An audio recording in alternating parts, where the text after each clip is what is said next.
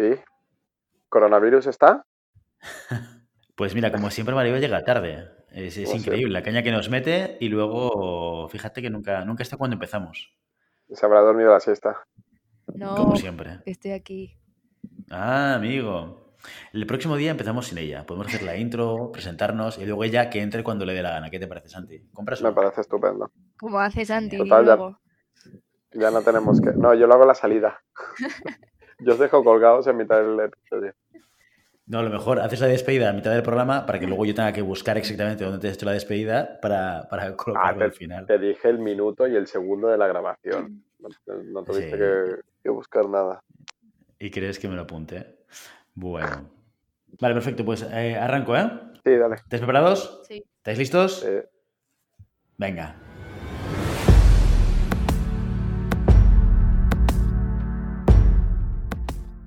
Llamada pista, episodio 61. Hola, muy buenas y bienvenidas y bienvenidos a Llamada Pista, el programa, el podcast en el que hablamos de ese desconocido deporte que es la esgrima. Este podcast está pensado por y para ese extraño a la par que especial colectivo de seres humanos que decidimos no dedicarnos ni al fútbol, ni al baloncesto, ni al tenis, ni a ningún otro deporte conocido, y que por el contrario preferimos, en pleno siglo XXI, blandir la espada y enchufarnos a la pista. Hoy estamos aquí un viernes más, una semana más. Santi Godoy, Maribel Matei y Willy Cornet. ¿Qué tal chicos? ¿Cómo estáis? Hola. Hola, ¿qué tal? ¿Cómo estáis, familia? Aquí eh, en, en momentos de absoluta crisis, ¿eh? Estamos grabando un jueves, en el último momento, eh, horas antes de eh, subir el, el programa y, y realmente hay una, una, una situación, un elemento que está afectando a, a todo lo que sucede fuera y dentro de la esgrima, que es el, el maravilloso coronavirus. Está siendo una, una pasada porque es algo que cada hora, cada, cada- prá- prácticamente cada minuto hay un nuevo comunicado de eh, oficial, eh, tanto a nivel de gobierno como a nivel de deportivo, eh, pero no hay nada centralizado, ¿no? Es como que cada uno lo va soltando a su, a su ritmo, a su y a su discreción y, y no sé, es como un poco extraño todo. Sí, la verdad es que no, no habíamos vivido una situación eh, similar, ¿no? Por lo menos yo que soy un- el más mayor de los tres, nunca había vivido una situación como esta, ¿no? En el cual... Y bastante más en- mayor, ¿eh? en- Y bastante más mayor. Gracias, te lo agradezco. Tampoco soy tan mayor como, como, me, como me decía el periodista este de, de la liga. Eh, pero yo nunca he vivido el, cierre de colegios por algún tipo de, enfermedad, ¿no? Curiosamente, mi mujer, que es de Ucrania, ella me comenta eh, que, en Ucrania no era poco habitual que sucediese esto en épocas de, de gripe. Gripe común, ¿eh? Que los colegios cierran allí por dos, tres semanas o una semana, lo que haga falta, porque al final es el sitio donde hay, hay más probabilidad de contagio, ¿no? Los niños tienen esta facilidad y, y pueden ser muchas veces portadores. Y en este caso, por ejemplo, lo que dicen es que el porcentaje de riesgo para los peques es poco, pero que sí que es verdad que es fácilmente que, que, acaban siendo portadores del virus y transmisores del virus, ¿no? Y, y de ahí esta, esta medida. Pero yo como ciudadano europeo, a mí la verdad es que mm, te sorprende mucho la medida, ¿no? De cerrar los colegios y todo lo que conlleva eso, que parece que se acaba el mundo, de repente cierran los colegios y estamos todos pensando, queremos mañana, que el viernes no hay colegio y los niños, ¿qué haremos y tal, ¿no? O sea que, que- que en parte es esta, esta eh, rotura de nuestra rutina y claro, y evidentemente también que es un tema pues que, que tiene afectación eh, en la salud y en las personas, ¿no? O sea, una, situación muy poco común. No, y además que te rompe lo que decía Santino, que van dando como mensajes cada hora, cada... Entonces, cuando ya más o menos tienes organizado eh, las consecuencias que tiene para ti el último comunicado, por lo que sea, por ejemplo, a mí me cerraron la universidad, pues cuando ya te organizas todo, de repente sueltan, por ejemplo, aquí en Madrid están diciendo de cerrar todo, prácticamente, o sea, todo excepto hospitales y, y supermercados. Entonces ya otra vez te rompe un poco la organización y, y todo. Y con los colegios fue igual. Cerraron los colegios, pero los clubes deportivos, eh, por lo menos mi, mi sala, no la cerraron hasta el día siguiente. Entonces es como, aparte de que la planificación deportiva se te va al garete, o sea, de repente te aplazan competiciones y, y no sabes cuándo va a terminar la temporada, ni, ni si esas competiciones se van a recuperar. Es que te rompe totalmente el esquema de organización de, de toda tu vida. Entonces, bueno, ahí estamos en los primeros días de adaptación. Esperemos que dentro de dos semanas, como, como han dicho, pues esté mejor la cosa, pero, pero tampoco está seguro. O sea, incertidumbre total. Sí, de hecho, lo que tú dices, al final, afectación a nuestro día a día.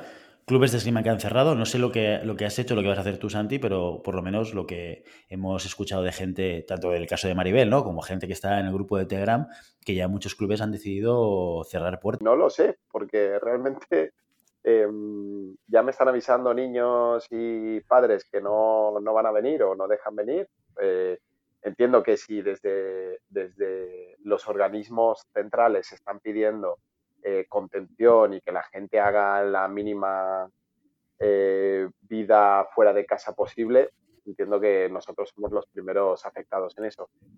Pero claro, realmente no sé hasta qué punto, como, como esto va saliendo día a día y segundo a segundo, no sé hasta qué punto nosotros tomar cartas en el asunto como club y cerrar o anular las, las clases o seguir adelante. Bueno, eso habrá que sentarse con calma y, tomar una medida al respecto. No, no, está claro. Bueno, como no podemos hacer nada con respecto a lo que pasa con el coronavirus, eh, vamos a seguir eh, haciendo vida normal, ¿no? Por lo menos en este podcast. Antes nos preguntamos, ¿qué va a pasar con el podcast? Con el podcast no va a pasar nada. Eh, este podcast se hace online. Llueve, o nieve. Además que se hace online. Eso, es, el trabajo 100%. Eh, no hay nada que mate este podcast, ni el coronavirus, o sea que imagínate. Quizás los, niños, ¿no? Los, tener los niños en casa, pero yo como siempre grabamos con Bruno aquí al lado, eh, no hay ningún problema.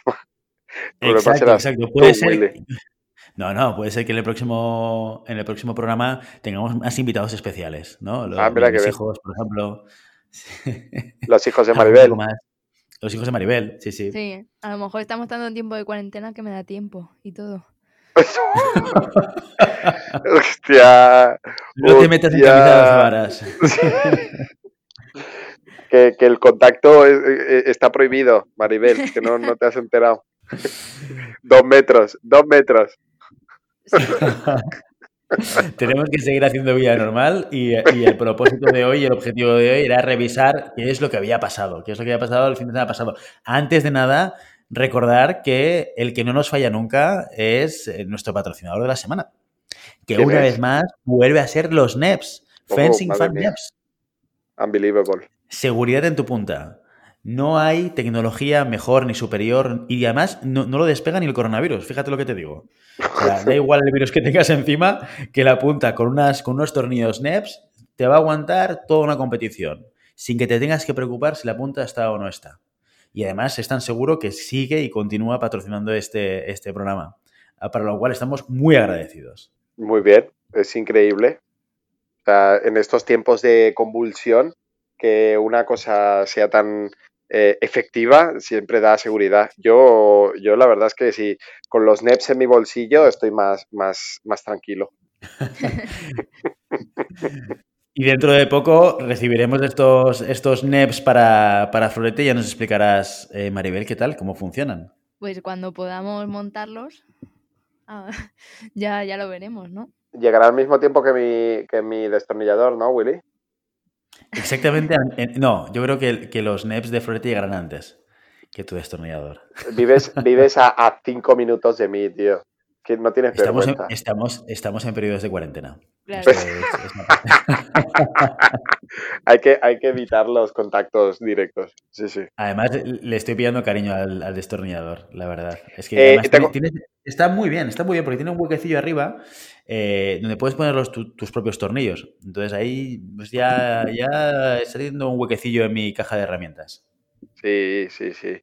Eh, tengo una, petición de, Igor, sí, que os, acordáis que estuvimos en San Sebastián.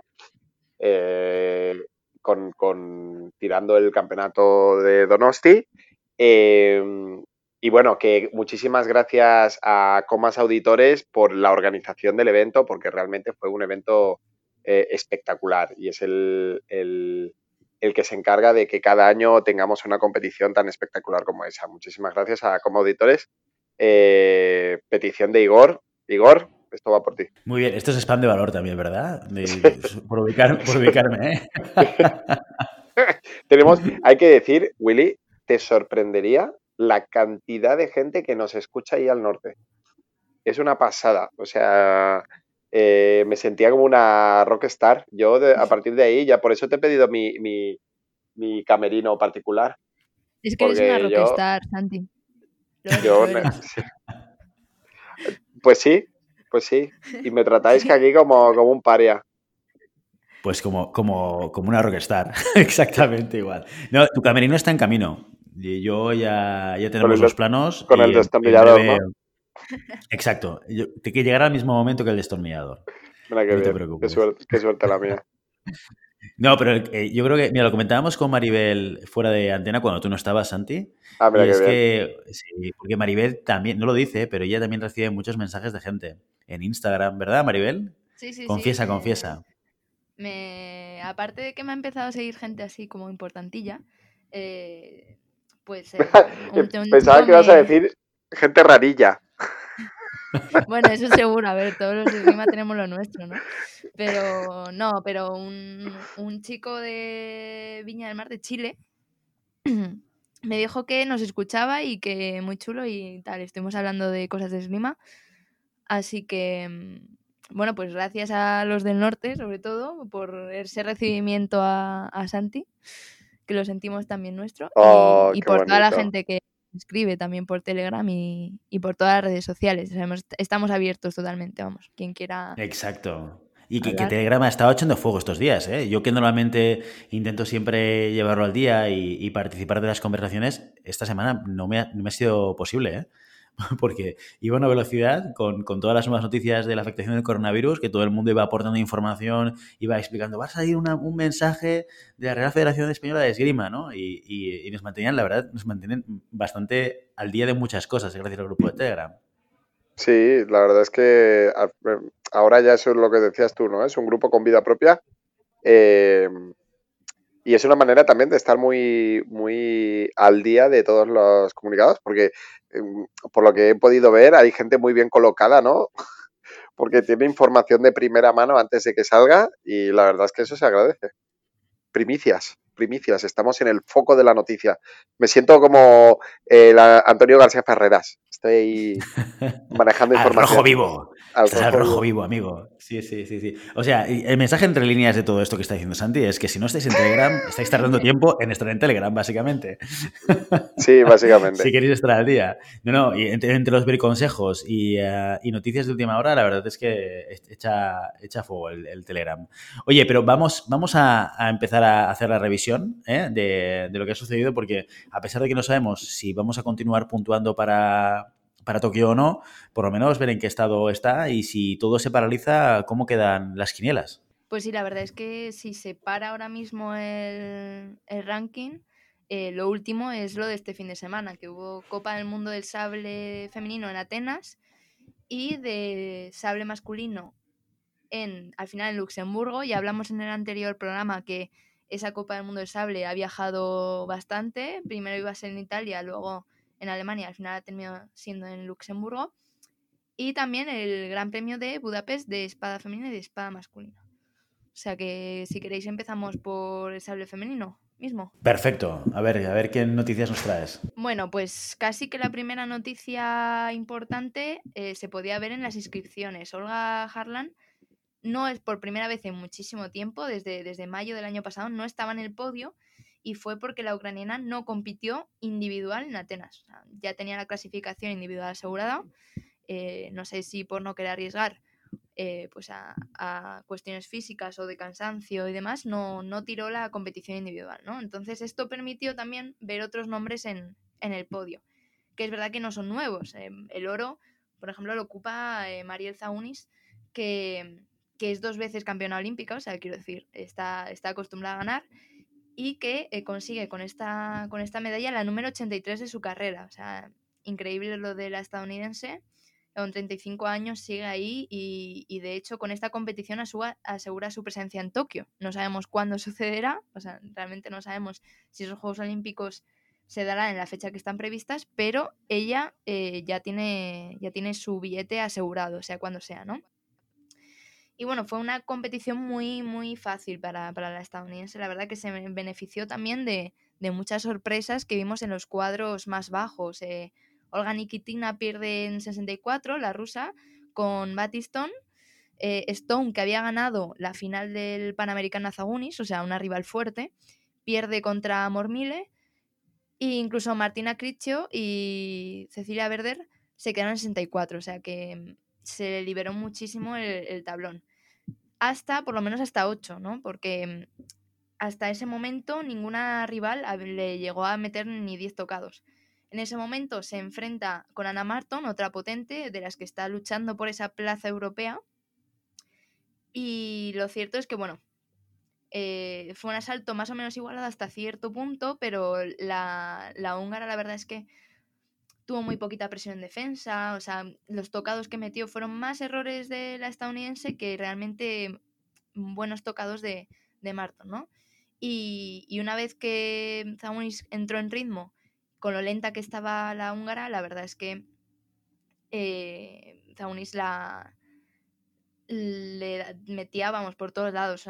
Em, hay un punto en el asalto que es una continuación de ataque que es muy raro ver en, por lo menos yo no he visto muchas en sable continuaciones de ataque porque enseguida cuando terminas un ataque ya está saliendo de rival.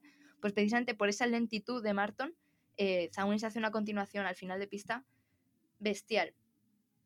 Y, y bueno, en ese 8 pasa Zagunis a, a medallas y allí se enfrentó a Misaki Emura, una muy muy joven japonesa que no subía al podio desde 2018, que también es verdad que con lo joven que es ya había hecho medallas, o sea que también una, un valor seguro para Japón ahí en el sable femenino. No era para nada la favorita, pero la verdad es que hizo una competición magnífica. En 32 ganó a Sofía Belicaya, que mantiene su sequía individual desde el Mundial. No la vemos subirse a un podio desde, desde verano del año pasado. Y incluso sus paradas respuestas, estas tan chulas que hace en el centro de la pista, ¿no? Que entra y de repente va a parar y le sale siempre, ¿no? Que es una de las de, los grandes tocados de Sofía Belicaya, pues no le sirviendo contra, contra Emura, que fue rapidísima con la mano. Siempre salía muchísimo antes, eh, no le daba tiempo a parar en muchas ocasiones a Belicaya, que eso es muy difícil de, de, conseguir, ¿no? Esa misma rapidez también se vio la de la japonesa en su asalto de 16 contra Marapuda, que también es una de las que está ahí luchando un poquito por acercarse, ¿no? A, Tokio. Igual, sacando mucho antes la mano a la japonesa, eh, era imposible, siempre era mal parado todo el tiempo y, dominó muchísimo la distancia, ¿no? De hecho, el dominio fue tal que, llegó 8-1 eh, al minuto. fue, fue bestial. Y en 8, la, la, japonesa también se carga a otra rusa, que es Poniakova, que, bueno, es un asalto muy chulo porque fue muy igualado y sobre todo porque se podían ver muy bien las fintas. O sea, es algo muy interesante porque se veía tanto con el cuerpo para provocar que la rival terminase el ataque o, que se parase, como con la mano. También había fintas con la mano y además mucho tipo de, muchos tipos de acciones que, hicieron el, el asalto muy bonito, ¿no? Y, ponía cosas, se puso muy cerca con, e, con esos tocados, pero de nuevo gana la japonesa saliendo muchísimo antes con la mano, ¿no? Zagunis en esa semifinal intentó, intentó contrarrestar todo esto, eh, por un lado con una distancia más corta y ataques cortos para evitar los contraataques que estaba haciendo muy bien la japonesa, porque estaba controlando muy bien la distancia, y por otro lado ganándola en rapidez en el centro de la pista, que es otro de los puntos fuertes de, de Mura, ¿no? Aún así, el asalto fue muy igualado, a por lo menos hasta el minuto, y después Zaunis tiró de experiencia y, sobre todo de paciencia. Fue un asalto bastante, bastante largo. Y en Murase, al final, entre la juventud y, de verse en, yo creo que medallas de, una Copa del Mundo como es la de Atenas, pues se precipitó y eso al final llevó a muchos fallos. Al final, medalla de bronce para la japonesa, muy buena competición para ella. Y, eso, tiene 21 años, o sea que vamos a ver su progresión, eh, porque aún le quedan muchísimos años por tirar, ¿no? Y luego en la final enfrentó también a otra jovencísima tiradora, que ya hemos hablado mucho de ella, porque a pesar de tener 18 años, eh, es que lleva una carrera impresionante, que es Lisa Puché, ¿no? La, la húngara. Eh, se carga Bianca Pascu, también muy, buena tiradora, que se jugaba además la plaza olímpica europea, o sea que le, le sobraba motivación, y da un repaso tremendo a Rosela Gregorio, o sea, es que le gana 15-3, pero es que da un repaso de presión, eh, salir en el centro de la pista con todo, no, no hizo nada, prácticamente nada mal la, la húngara, ¿no? Y, y además cambió cuando la italiana intentaba cambiar de, táctica, ella también cambiaba, o sea, realmente eh, fue un asaltazo de, la húngara, ¿no? Y luego en la semifinal se enfrenta a, a Guntura, la, griega, que eh, con, esta, con este resultado, con ese bronce que hace, em, le gana a Pascu la carrera olímpica, por ahora. Ya veremos si, si sigue este, esa clasificación olímpica, pero ahora mismo está a 10 puntos de diferencia y ocupa la segunda plaza europea, la griega. La verdad es que eh, fue un asalto muy curioso porque las dos tiradoras tienen físicos muy distintos. La griega es altísima, siempre amenazando con, hacer ese, fondo a la cabeza. Y Puche, que es mucho más pequeñita, presionaba muchísimo, eh, entrando y saliendo en distancia y no dejándose engañar por, por esas fintas ¿no? que, intentaba, que intentaba colarle la griega. A las dos les costó mucho controlar la distancia, yo creo que precisamente por esa, por esa diferencia física, pero eh, Puchelo lo contrarrestó con fondos muy largos, muy explosivos. Y, así consiguió entrar en esa final. Zaunis Puche, la experiencia contra eh, el futuro, bueno, presente de, Hungría. Eh, los 35 años de, de Zaunis contra los 18 de, de Lisa, ¿no? Y allí sí que vimos que más o menos eh, Zaunis control el asalto durante prácticamente entero, impuso su distancia. No vimos tanta presión también de la húngara, eso es verdad. Eh, yo creo que también em, notó un poco el cansancio de todos los asaltos. Eh, llega a 8-2 al minuto perdiendo la, la húngara y, y, haciendo muchísimos errores. Igual que había cogido muy bien la distancia a, la griega, Aquí le costó muchísimo, de hecho, muchos de los errores era porque hacía los fondos eh, muy lejos, desde muy lejos, lo que daba tiempo a la estadounidense a responder. De hecho, muchas veces solo tenía que estirar el brazo, ¿no? Entonces, ahí, ahí ganó la, estadounidense, pero vamos a seguir muy de cerca, si no lo hacíamos ya, que lo hacíamos ya, a, la húngara, a Puché, porque eh, vamos a tener ahí a una futura Olga Harlan como es ahora, o una Sofía Belicaya, que va a dar mucho, mucho que hablar de aquí seguramente al siguiente periodo olímpico. La rusa y la ucraniana, que como decías, no, aparecen en el, cuadro porque Olga no tira. Y Sofía, yo, tengo una pregunta. Eh, ¿Crees que está tirando con, eh, con un nivel de intensidad menor? Que, que estamos viendo una Sofía que está pensando más en las Olimpiadas que no en, la competición en sí mismo? O, crees que a pesar de que quizás va a unas revoluciones inferiores, incluso no está haciendo los saltos que se espera de ella? Pues a ver, a mí me parece difícil decirlo porque si tú ves los saltos de Belicaya, lo cierto es que nunca es una, nunca ha sido una tiradora como muy revolucionada. Como por ejemplo, pues hablábamos de, de Puche, yo los asaltos que he visto de Belicaya no es así. Em, tira más de técnica, eh, es muy buena técnicamente y, físicamente obviamente es muy fuerte, pero no es una tiradora que se vuelva loca por la pista, digamos, que no, que no se tira de cabeza. Entonces, no sé si es eh, eh, una baja intensidad por, por cuestiones deportivas, es decir, pues porque no, por, yo que sea, una lesión que no se conozca o, o por algo así, porque realmente sus resultados han bajado o, precisamente por eso, porque se reserva para los equipos. Obviamente es una estrategia como cualquier otra. Muchas tiradoras seguramente se reserven bastante para los equipos. Pero claro, aquí entra también el juego este de Rusia, que va a pasar por equipos, ¿no? Que es otra de las incertidumbres de, de este periodo, ¿no? Y, no sé, no sé cómo, cómo, lo estarán encarando los rusos y las rusas y concretamente Sofía Belikaya. No tengo ni idea, la verdad. Si, si a alguien se le ocurre algo más, no lo sé.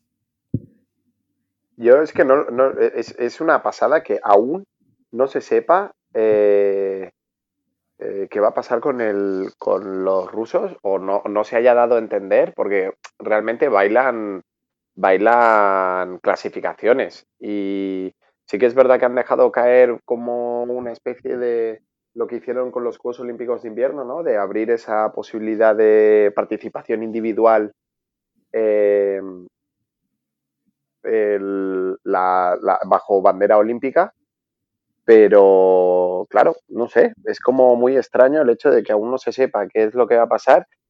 Nadie tampoco se está preocupando mucho por preguntar, ¿no? Es como que todo el mundo da por sentado que van a participar, pero yo no lo veo tan claro, no lo sé. Me, está dando la sensación un poco que se sabe algo por, por detrás y que no, no se está dando mucho, mucha repercusión de, de realmente el, algo muy grave, ¿no? Que es el Russia Gate, este el, el, dopaje, el dopaje institucional que tenían. No lo sé, la verdad es que me sorprende, me sorprende bastante. Raro es que no sepan lo que van a querer hacer. En cualquier caso, la menos afectada en toda esta historia va a ser Sofía Belicaya, porque sea de una manera o sea de otra, la clasificación olímpica la tiene reasegurada. ¿eh? Eh, ya sea por, con el equipo, por eso equipo va el número uno, o ya sea porque al final está en la número dos a una distancia, vamos, eh, insalvable con respecto a, Manon Brunet, que es la francesa. Así que ella, ella tranquila, ella debe estar tranquila, porque ella se va a comandar neutral o con el equipo. En Tokio, si se celebra, va a estar seguro. Sí, supongo que sí, ¿no? Al final, eh, no, todo el mundo está entrenando por alguna razón y no dudo que los rusos eh, no quieran pelear esa, esa clasificación olímpica, la verdad. Hombre, y que yo creo que esta situación, aquí dentro de que no van a poder, en todo caso, tirar por equipos o lo que sea, eh, yo creo que a los que menos les perjudicas a los rusos. Obviamente los rusos están arriba, los rusos si tienen que tirar solo de forma individual se van a clasificar. Es cierto que no se pueden clasificar más de uno, pero sabiendo que eres el mejor como puede ser el caso de Sofía Belicaya en, en el sable, o, o, todos tenemos a un hombre en la cabeza en cualquier otra arma, un ruso va a ir. Y, y, eso lo que más perjudica es a la gente de países que no están clasificados por equipos, por ejemplo España, que puede dejar fuera a, gente que se le ha currado mucho durante todo el periodo para, para terminar en esa plaza olímpica. Entonces, yo creo que no perjudica tanto a los rusos que van a tener participación sí o sí, sea bajo bandera neutral o bajo bandera rusa, sino a, a gente que, que, no debería perjudicarle. Pero bueno, esto obviamente pues es así, aunque por ahora no, no sepamos cómo exactamente va, mm, qué va a pasar exactamente, porque realmente las rusas siguen tirando por equipos, siguen ganando, eh, no solo en el sable femenino, sino en las otras armas, y no parecen que se lo estén tomando a broma a partir de, ese comunicado eh, las competiciones. O sea que ya veremos porque yo imagino que algo harán para que los equipos rusos puedan estar ahí. Sí, sí, entiendo, entiendo que entiendo que sí. Ya de todas maneras creo que ahora el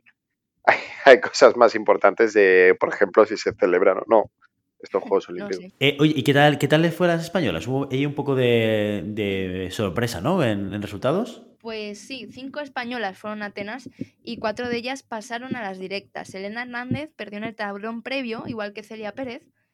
Y eh, bueno, pues solo nos quedaron esas dos españolas en tablón de 64.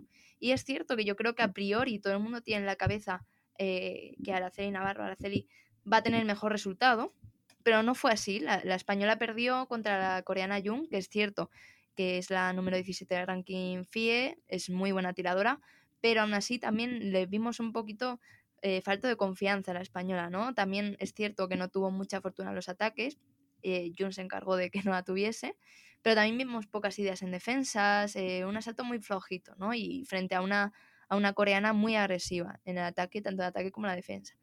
Bueno, pues se quedó ahí en 64 Araceli suma, eh, suma sobre todo para el ranking preolímpico, pero Lucía Martín Portugués sí que, sí que hizo mejor resultado y sigue con una magnífica temporada. Realmente Lucía yo creo que ha sido una de esas grandes sorpresas, especialmente de los últimos 3-4 meses hacia acá. La, la, española se metió directamente en el segundo día después de una pool perfecta. No tuvo un asalto fácil en 64 contra Pochekutova, que fue perdiendo 8-3 al minuto. Pero claro, ya conocemos a Lucía, hemos visto muchas veces tirar a Lucía. Y remonta como siempre, o sea, simplemente en el centro de la pista, leyendo muy bien los ataques de, de la kazaja en este caso, con paradas respuestas, o, cada vez que se paraba la, la kazaja era ella saliendo súper rápido, ¿no? Entonces está a un nivel físico y yo creo que mental muy alto. Porque es, es cierto que siempre ha sido muy luchadora, pero yo creo que se está empezando a creer y le está acompañando tanto la técnica como, como la mente, ¿no? Esa, ese creérselo. Y, y, bueno, luego ganó a Becky.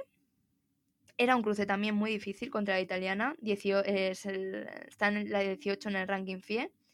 Pero de nuevo, otra vez subió otra marcha de intensidad Lucía.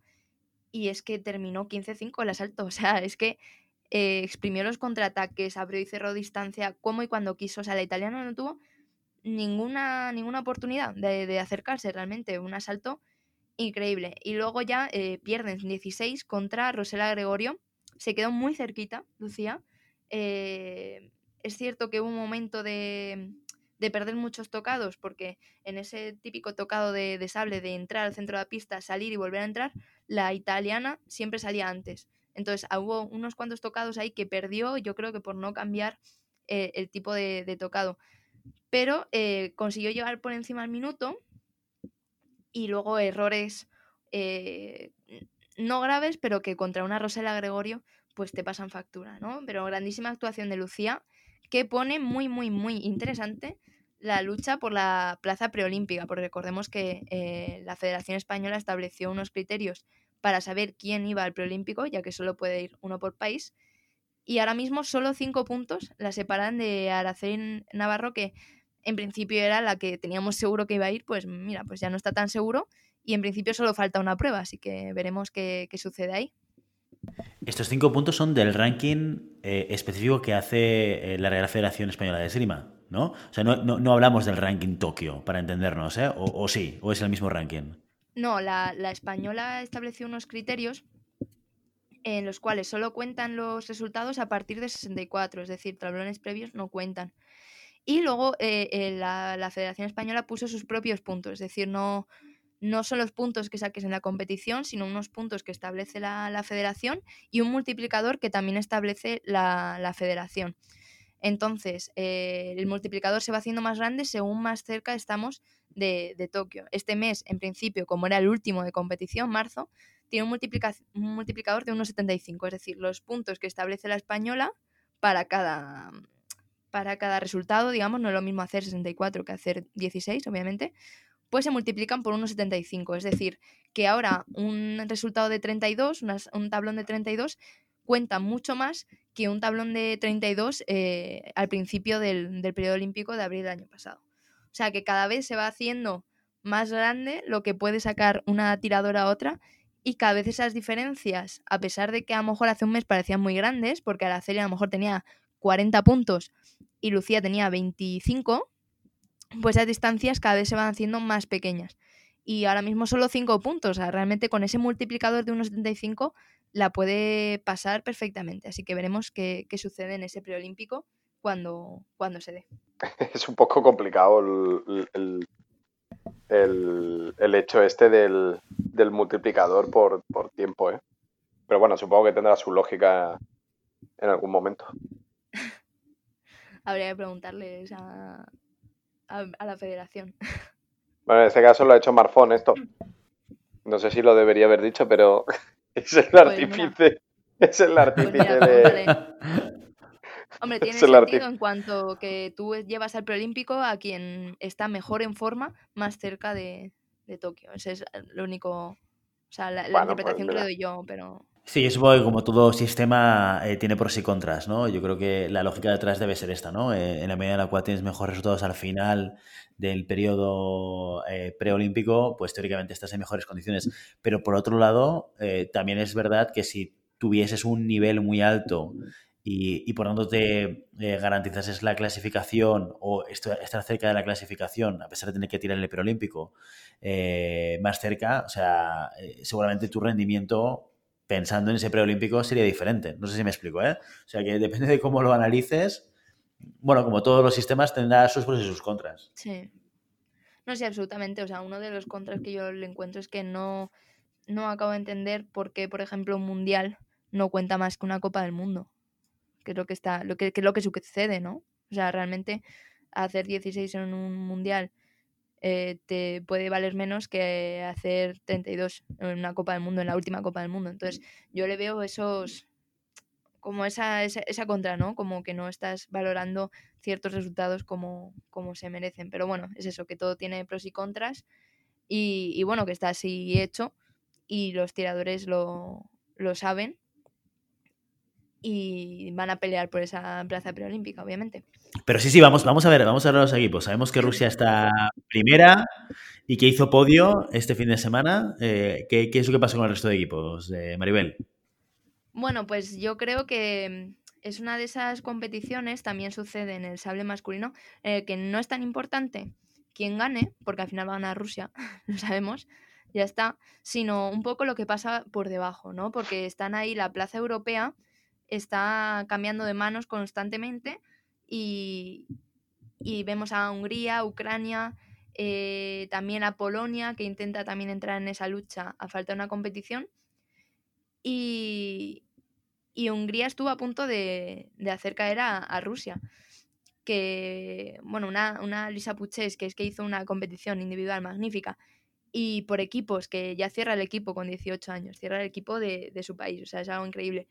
Pues en, en ese asalto por o sea, en ese encuentro por equipos contra Rusia, se cargó a las espaldas un encuentro que iba 5 abajo y directamente destrozó en su parcial a Podniakova, ¿no? Eh, al final solo Nikitina pudo, pudo conseguir esa victoria porque realmente parecía que Hungría podía ganar a Rusia y entonces ya esa plaza europea se le escapaba de las manos, ¿no? Eh, bueno, y las húngaras, eso, estaban obligadas a ganar. Eh, tenían que hacer también mejor resultado que Ucrania, obviamente, para mantener la plaza.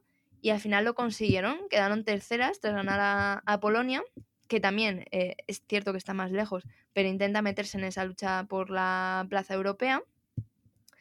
Y eh, bueno, otra, otra cosa que también hay que decir es que España también está luchando por hacerse un hueco. Es cierto que está bastante lejos de la plaza europea, pero ya sabemos esas, esas carambolas de última hora, como pasó en el florete que se metió, en el florete masculino que se metió Alemania ahí en la última competición, pues veremos porque Túnez está a muy poquitos puntos de caer de los 16 primeros, lo que liberaría la plaza africana a cualquier, a cualquier continente. Entonces veremos es cierto que queda una sola competición, muy poquito margen, pero al final en esta competición en, en Atenas España también demostró lo que puede hacer, hizo una competición muy buena, eh, pasaron por encima a Estados Unidos, que no es una tontería. Vimos a Araceli en este caso por equipos mucho más dura y mucho más confiable de la que la vimos en, en individual. Y, y, también a Celia que, que yo creo que está creciendo como tiradora a pasos agigantados, también es, es jovencita, es la, la, más pequeña eh, del, del, equipo que, que, empezó este, este proyecto olímpico, ¿no? Ahora Laia sabemos que está lesionada y que seguramente tarde bastante en recuperarse, pero, pero Celia está cumpliendo muy bien su papel, ¿no? Que, que era, antes era la cuarta y se cae Laia por esa lesión y ella está ahí de tercera y haciéndolo espectacularmente bien, ¿no? Y luego ya perdieron con las italianas, pero realmente les hicieron sudar también. Eh, no, no perdieron por mucho, hicieron un papel muy, muy bueno. Y veremos en esa última competición a ver cómo, cómo llegan las españolas, cuándo se hará. Y, y, bueno, ya veremos la carambola que se puede dar al final y esperemos verlas, eh, verlas subir en, en ese ranking olímpico hablando de Laia, la, me, me, crucé con ella en el San Jordi, en esta competición última de, niños. Y, y, bueno, buenas noticias. Ya poco a poco ya va haciendo desplazamientos, ya ha empezado la recuperación, ya ha empezado eh, el trabajo de, de, desplazamientos de esgrima. Y nada, su, su, su, parecer era que ahora ya empezaba, ¿no? Ya veía un poco la luz al final del túnel, parece, parece que no, pero cuando ya puedes empezar a hacer desplazamientos de manera natural y, y, normal es como que ya empiezas a volver a tomar esa sensación de la pista, ¿no? Y te da una te da un subidón esto de, de, de ver esto, la, la, luz al final del túnel. O sea que ya, ya está recuperando un poco la, la normalidad dentro del, del entrenamiento y esperemos que no tarde mucho en volver a las pistas. Pues sí, mucho ánimo desde aquí, si nos escucharla ya. No creo que nos escuche, pero muchos ánimos. pero mucho ánimo igual. Le enviamos ánimo y energía positiva, porque además lo, yo creo que eh, lo pasamos muy mal. Lo vimos en directo, la lesión de Laia. Me acuerdo perfectamente Sí, sí. En, el, en el Mundial, que estábamos ahí siguiéndolo y comentándolo. No sé si por aquella época ya teníamos Telegram, creo que no, ¿eh? creo que el Telegram vino después, pero lo estábamos comentando por WhatsApp y, y estábamos vi- viendo ¿y qué está pasando y cómo? Porque, claro, no se veía. En aquella grabación es, es de aquellas eh, eh, grabaciones en las cuales ves el centro de la pista y no ves lo que pasa en los extremos, ¿no? Entonces Laia desapareció por un momento y no sabíamos qué estaba sucediendo, ¿no? O sea que lo, sufrimos todos los que amamos este deporte y, seguimos a, a nuestros tiradores, pues lo sufrimos muchísimo. Así que encantados de saber y súper felices de ver que Laia se está recuperando y, y esperemos que pronto la veamos otra vez al, al nivel que nos ha tenido acostumbrados. Pues si os parece, vamos a, revisar lo que sucedió en la competición eh, más movida del fin de semana pasado, que cambió mm, un par de veces de ubicación, que es la de Sale Masculino, que finalmente se celebró en Luxemburgo y que volvimos a, a tener a un clásico subido al podio y colgándose la medalla de oro, como es el, el guapo Silashi. Oh, ¿Cómo, Aaron, os gusta, cómo os Aaron. gusta Me el encanta que le mote? llamen El mote-. Además, el mote este, lo digo yo, pero es que se lo inventó. Santi. Santi que le llama el guapo. Por aquel, vi- aquel El que guapo. hizo. No, no se, no se lo inventó. No, no me lo inventé yo. Esto lo saqué de Araceli Navarro, que me lo dijo. Ay, es tan guapo, tal. Lo estábamos hablando un día. Sí, sí, sí.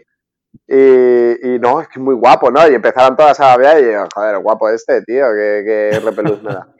O sea, que encima es despectivo, es como el guapo. Es guapo. es- sí, pero aparte es un ¿Despectivo poco. o envidioso? Es es un despectivo poco envidioso. ¿eh? Aparte, no- ni lo conozco, ¿sabes? A lo mejor es una persona encantadora que cede todo su, su sueldo a organizaciones benéficas de salvar a, la, a las focas árticas, ¿sabes? Pero el tío es un gilipollas. Menos mal que este es un podcast que la gente que no habla castellano no lo escucha, porque si no, te hubieses ganado muchísimos enemigos ¿eh? con estas palabras. Nah, los húngaros, tío, no, no, no nos escucharán nunca. Yo ya lo tengo claro eso. A ver que lo que dices, Maribel, a ver lo que dices, que ya hemos perdido una parte de la audiencia con los comentarios de Santi. Venga, a ver. A mí me cae muy bien, en plan, sube cosas como de interés general. Está bien. ¿Lo ves? El tío es un, es un activista de Greenpeace. Seguro que se pone ahí delante de los barcos Para mí el hecho de que, para mí el hecho Pero de que para sea un tío con, con cierta experiencia y que siga dando guerra, a mí esto ya me gusta. To- Todo lo que sean viejunos que estén ahí arriba, esto merece Qué- un respeto. Soy muy qué sencillo. simplón sí, soy eres. mujer. Es verdad, es así. Qué sin plan eres. Qué poco, qué poco Sí, aportas sí. al podcast. La postproducción. Es- ¿Ves? Pero eso no se Exacto, ve. Si no se ve, no existe. Bueno, Como vamos al lío, vamos al lío, porque tuvimos al guapo, al amigo de Santi, subiéndose al podio y, y yo quiero saber qué, qué pasó en esta competición porque los otros protagonistas habituales tampoco los vimos arriba de todo, ¿no, Maribel? No, al final eh, yo creo que fue una competición bastante fácil para, para Aaron. Y, Eh, Aaron. y Aaron, ya con, con Fizz, eh, pues, eh, pues realmente el, único asalto que se complicó fue el de 32, que mm, fíjate no era un tablón muy, muy elevado, pero termina ganando 15-13. Y un poco también la final contra Bongil Gu, pero el resto fue bastante fácil. Es cierto que como dices, como O em, eh, y, otros, y otros tiradores como Bazace y demás no, no a los tablones más altos, pues eh, realmente hasta 8 tuvo cruces bastante fáciles a priori, quiero decir, por ranking, que luego ya sabemos cómo, cómo funciona esto, ¿no? Pero eh, incluso ese asalto, el de 8, que a priori era bastante complicado, porque al final tira con Curatoli, que era, el, italiano está en el número 4 de, de la FIE, del ranking FIE, pues al final le, arrasó igual. O sea que poco que, poco que decir de la competición de, de Siraji, porque fue genial. Bueno, por su parte los españoles, mm, competición muy, muy flojita, ¿eh? Eh, o sea, mm, contraponiendo lo, lo bien que le fueron a, a los húngaros, por ejemplo, no solo con Siraji, pero también eh, otros tiradores húngaros hicieron muy buen resultado, pues a España no le, no le fue tan bien. Llevamos a Andrés Hernández, a Iñaki, a Óscar Fernández, a Gerard Rodillo y Mancheño, y todos cayeron eh, antes de 64, y especialmente yo creo que un poco decepcionante la competición de, de Guillermo Mancheño, que suena como uno de los nombres para, para ese preolímpico, porque al final el sable masculino va a ir a decisión técnica y, perdió todos los asaltos en la pool. Entonces yo creo que, a ver si este periodo de, parón, es cierto que seguramente no se pueda, no se pueda entrenar, pero a ver si les da para, para una vuelta el sable masculino y ponerse las pilas para ese preolímpico, que es la, la opción que van a tener para, para llevarse esa plaza. ¿Y por equipos qué sucedió, Maribel? Pues yo creo que la competición por equipos era la que más se jugaba, ¿no? Se jugaban cosas interesantes, se jugaban plazas eh, en esos Juegos Olímpicos, en la individual. Es cierto que, bueno, hablábamos que ni gente que ya habíamos visto en podios, como el francés Apitio o Bazace, pues no estuvieron en ese podio en Luxemburgo, pero también en cierta forma eh, los dos ganaron porque están más cerca de esa clasificación individual que a falta de esa competición suelta, que ya veremos si se celebra o no, es casi segura. O sea, realmente están pie y medio los dos en, en Tokio, ¿no? Entonces en esa competición por equipos sí que se está jugando porque se siguen jugando. Si, si, si mientras la FIA no diga que, se para ese periodo olímpico, se sigue jugando la plaza europea porque está en una horquilla, se está moviendo una horquilla de unos 40 puntos, que son equipos, es bastante... se puede mover, ¿no?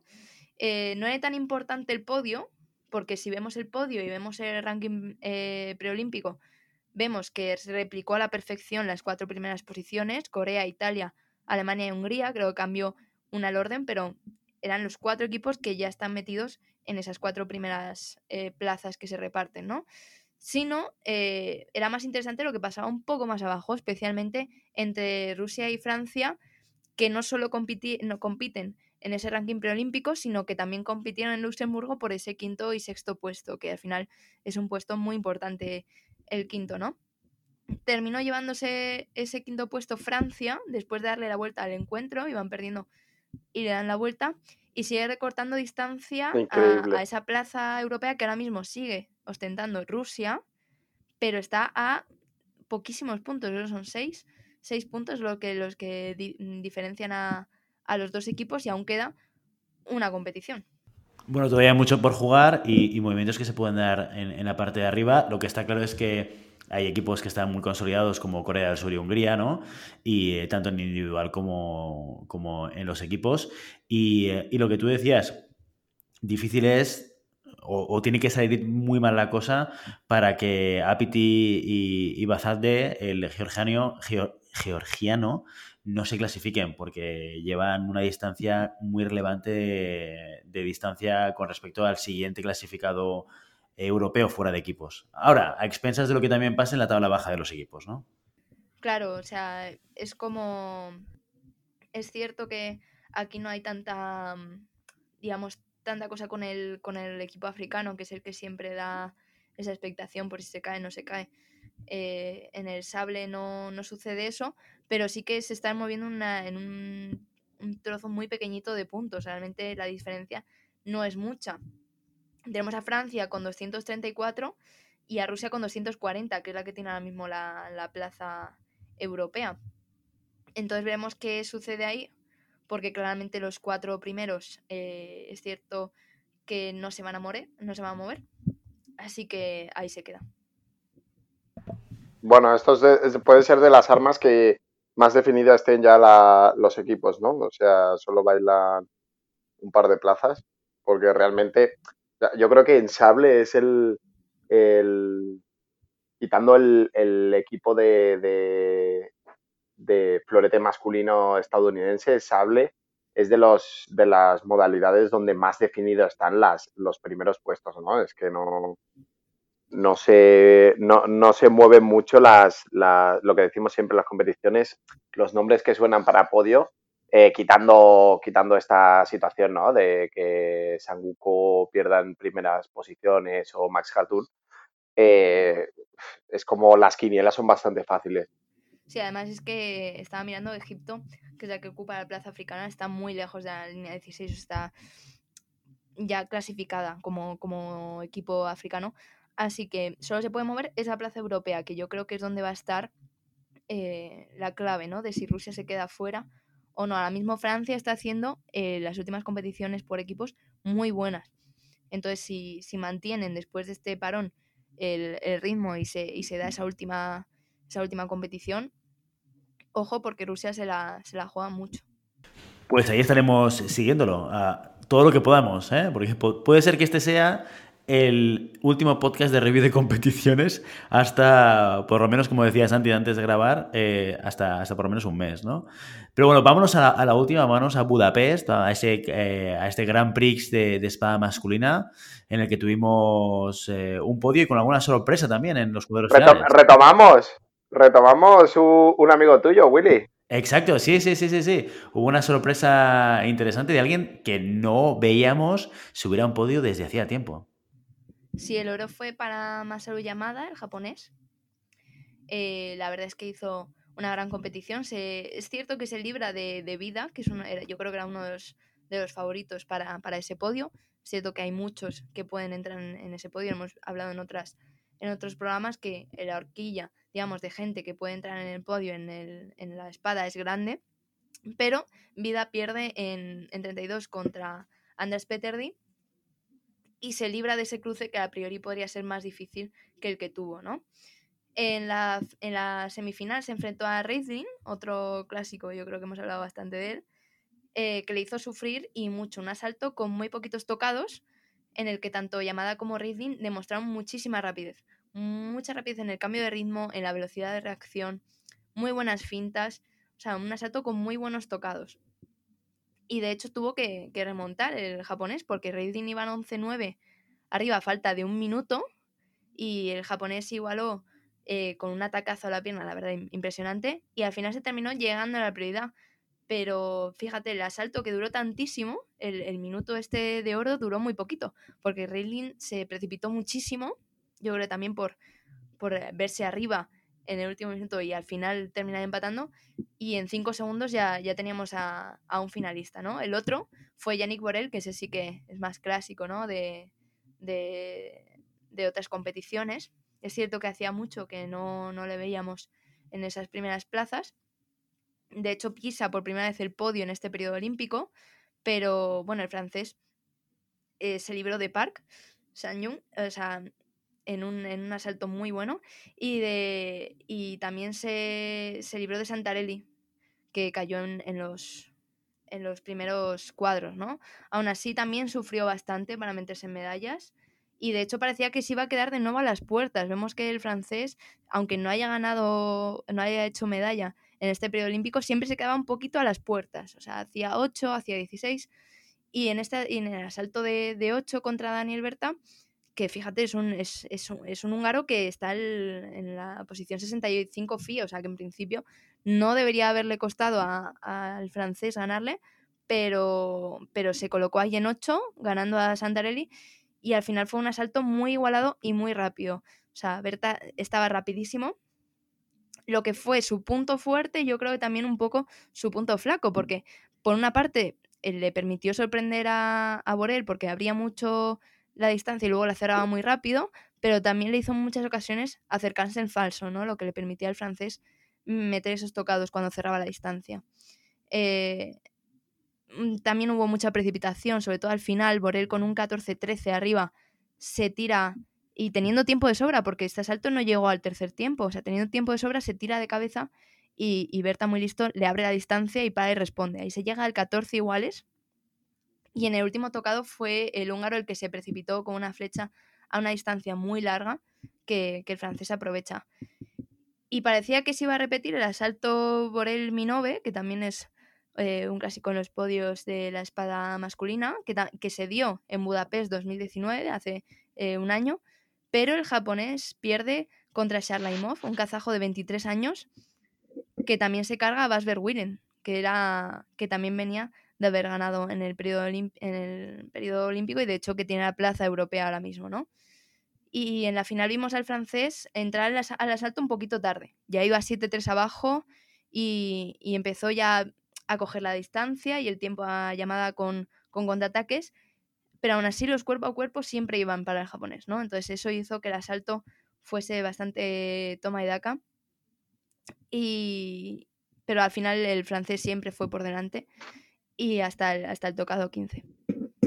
Pues ahí volvemos a recuperar a Yannick Borel, que lo teníamos un poco perdido de vista desde hacía quizás demasiado tiempo incluso, y, no con unos cuadros eh, fáciles, ¿eh? Park, Santarelli, bueno, Borel seguramente recuperando las buenas sensaciones que ya nos dejó a principios del año pasado y preparándose psicológicamente para las potenciales Olimpiadas que tendremos, ¿no? ¿Y los españoles qué tal, qué tal les fue al, al combinado español? Pues teníamos eh, tres nombres en tablón de 64, Fabregat, eh, Julen y, Álvaro. Fabregat pierde en 64 y, y Julen y Álvaro consiguen pasar a, a ese tablón de 32, en el que pierden los dos 15-11 bueno, vamos a quedarnos mejor con, ¿no? con las victorias, porque el asalto, por ejemplo, el de Álvaro, fue de infarto. Tiraba con, con Gustín, el francés. El español tuvo, yo creo que fue un asaltazo, porque tuvo mucha paciencia. Fue debajo, por debajo prácticamente todo el asalto y siguió tirando y vio su oportunidad cuando el francés empezó a fallar los ataques en último tiempo, ¿no? Y termina ganando en, en la prioridad. O sea, muchísima paciencia la del español que no dio el asalto en ningún momento por perdido. Em, y también decir que el asalto, a pesar de, no poder con Chimini en ese, en ese em, tablón de 32, hizo un, asalto muy bueno y bastante, bastante igualado, pero al final no, no pudo ganarlo, ¿no? Julen, por su parte, eh, hizo también muy buen asalto en, en 64 contra Glazkov, eh, con unas flechas en la línea interna, recogió muy bien la línea interna al tirador y, mm, pero en 32 sí que eh, tenía un cruce más duro, ¿no? Tenía más Heinzer al. The Clown. y fue por debajo todo el tiempo. The Clown. Sí, el, nosotros llamamos el Chandy Watson. sí, bueno, es lo mismo. no, no, no, no, no, es lo mismo, no es lo mismo. Chandy Watson es eh, el Max Heinzer del Florete, que es diferente. Sí, porque Max Heinzer es, es, previa a Chamberlain Watson. O sea que... A pesar de que hay voces que dicen que, que Heinzer fue floretista de origen. Pero bueno, esto son rumores que no están contrastados. Puede ser, mira, en Italia todos, Italia y eh. Francia empiezan todos con florete.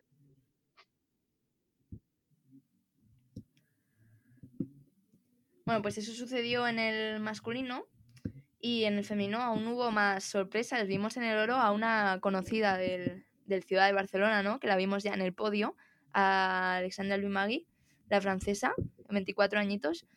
Y, también se aprovecha de un tablón liberado. Primero porque Ana María Popescu pierde en 32 contra Uzkova, contra la rusa. Y, y después Mada Navarra también pierde en 16. Aún así tuvo que pelear mucho los tocados la francesa para meterse en medallas ganó a Giulia Ricci, a la italiana. Y eso que parecía que la italiana tenía el, asalto bastante encarrilado, con un 16. Es cierto que muchas veces hemos dicho que eh, no hay tocados, eh, no hay mucha diferencia de tocados tal que no se pueda recuperar. Pero es cierto que la italiana parecía bastante cómoda durante el asalto, ¿no? Eh, luego la francesa empezó a dominar muy bien el hierro. Es una tiradora que domina muy bien el hierro para hacer la parada respuesta y al final la, italiana se deja un poco llevar. En los últimos dos tocados eh, yo creo que podría haber hecho más, no puede haberse precipitado tanto.